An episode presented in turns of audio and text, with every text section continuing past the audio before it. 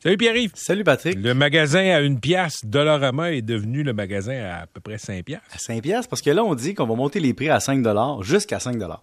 Et Patrick, ça me fait toujours sourire toute la supra-analyse des marchés des analystes sur le Dollarama. Il y a même demandé un vendeur à découvert qui avait dit, en 2018, Dollarama va se planter parce qu'ils ont quitté leur modèle d'affaires qui était de vendre des choses à une pièce. Tu sais, je comprends que Dollarama veut dire vendre des choses à faible prix et des prix arrondis. C'est ça la, la vente. Mais demandez, il y aura des choses à 10 pièces au Dollarama, on s'entend. C'est une question d'inflation et de temps. On a beau couper dans les coûts et augmenter le volume du nombre de magasins puis les économies d'échelle, à un moment donné, il y a un prix minimum à acheter quelque chose dans le marché où tu es rendu.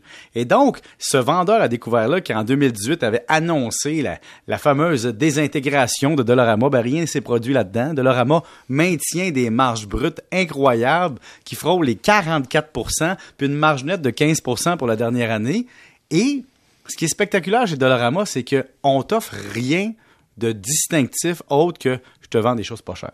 Tu vas pas là-bas te faire vendre un latte. Il n'y a pas personne qui t'accueille en te chantant une chanson. Puis il n'y a pas un produit équitable élevé en pot de phoque qui est sur le bord de la Méditerranée, massé par des, des spécialistes de la massothérapie. Non, non, non, non, non, non. T'as des affaires pas chères. Euh, dans pot de phoque élevé sur le bord de la Méditerranée, c'est ça que tu dis? Ouais, c'est ça. Écoute, euh, j'invente des choses. Il n'y a, a pas beaucoup de luxe euh, au Dollarama. C'est ce ça, mais l'avantage, c'est que tu régénères quand même 4,3 milliards de ventes puis 663 millions de bénéfices nets pour un an. Et, c'est ça qui est spectaculaire, c'est que c'est en opposition, on reste. Et on nous dit, oui, mais le modèle d'affaires peut-tu tenir? Oui, on est rendu à 1421 dollars à mois, OK?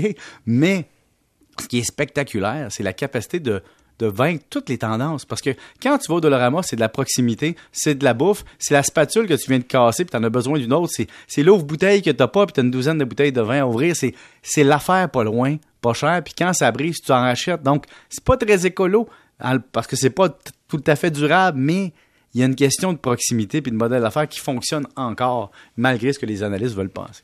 OK, parle-moi de, parle-moi de luxe parce que Oui. il y a un nouveau euh, cahier, un nouveau magazine de la presse euh, qui est orienté vers le luxe, là, qui a Oui. retenu ton attention. Édition limitée, puis là, c'est pas parce que tu travailles à la presse que j'en parle, Patrick, c'est parce que Je savais même pas qu'il y avait ça. Ben non, parce que, écoute, ils veulent, dans le fond, une fois par trimestre, dans la section extra, te proposer de- du luxe. Et tu sais quoi? 56% des lecteurs de la presse ont, intérêt, ont un intérêt accru pour le luxe. Attention, tu peux avoir un intérêt pour le luxe. Ça veut pas dire que tu t'en payes.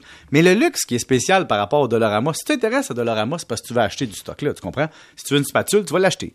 Le luxe, tu vas, tu vas faire du lèche vitrine. Alors, il y a trois clientèles importantes pour le luxe.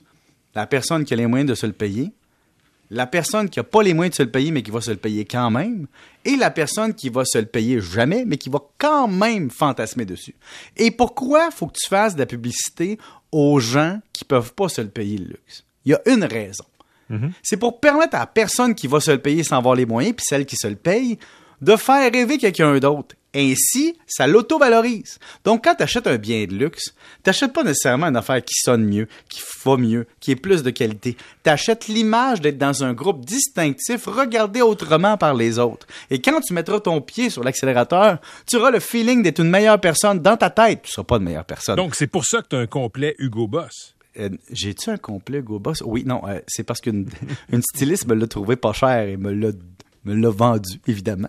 Et écoute, Patrick, et l'autre affaire, c'est que tu sais très bien que lorsque tu as des costumes de scène, tu es obligé d'en acheter et, et que fiscalement, ben, c'est avantageux. Alors voilà. T'es pas obligé de te défendre. Ben, je me défends pas, je te dis la Je vérité. savais moi. même pas que t'en avais un. Tu sais, moi, je suis transparent, Patrick. Je vois- tu vas jamais me Mais- voir sur mais- Instagram en train de faire une pub de char puis dire j'aime donc ma Buick. Jamais tu vas me voir faire ça, là. Tu sais, je vais être honnête. Si je suis payé pour vendre un char, on va le dire. Mais, ce que tu nous dis, c'est que euh, des, des- des cahiers comme ça, c'est aussi pour faire rêver le monde. Oui, mais parce que le publicitaire, tu sais, des fois, le monde se dit, mais pourquoi la presse va commencer à faire ça? Mais faut que tu développes un marché qui est moins exploité. Et le luxe est moins exploité dans, dans le, le courant des gens. Et ce qui est intéressant, Patrick, c'est de te dire, mais les, publi- les gens qui vont annoncer des voitures de luxe, là, ils en vendront pas à du monde qui n'ont pas les moyens. Donc, pourquoi faire une, une publicité de masse comme ça?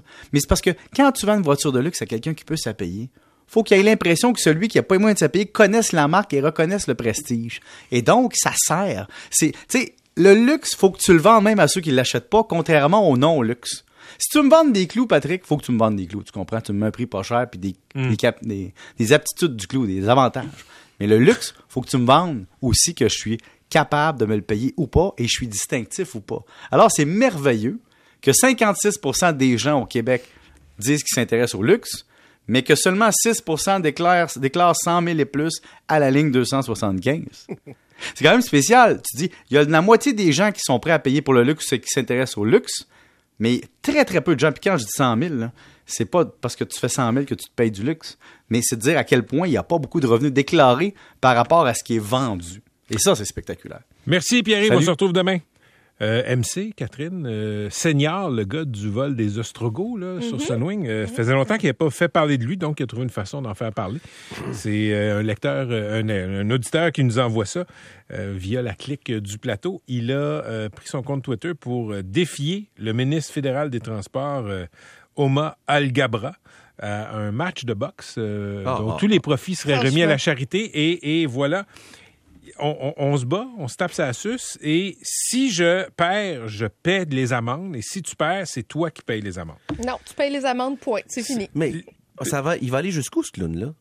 Je, je sais pas, moi je suis convaincu qu'il va, à un moment donné, dans un an, là, il va peut-être dire, écoutez, tout ça était, tout ça était une œuvre artistique. Tout ça, tout ça était une pièce de théâtre. euh, je- je- écoute, mais ça se peut pas, ça se peut pas, voyons. Euh, Tu, tu- tu défies le ministre des Transports pour pas payer tes tickets. J'y donne une affaire. Il y a de l'imagination. Il fait parler de lui, Oui. mais sa mère doit avoir honte de lui. 1739.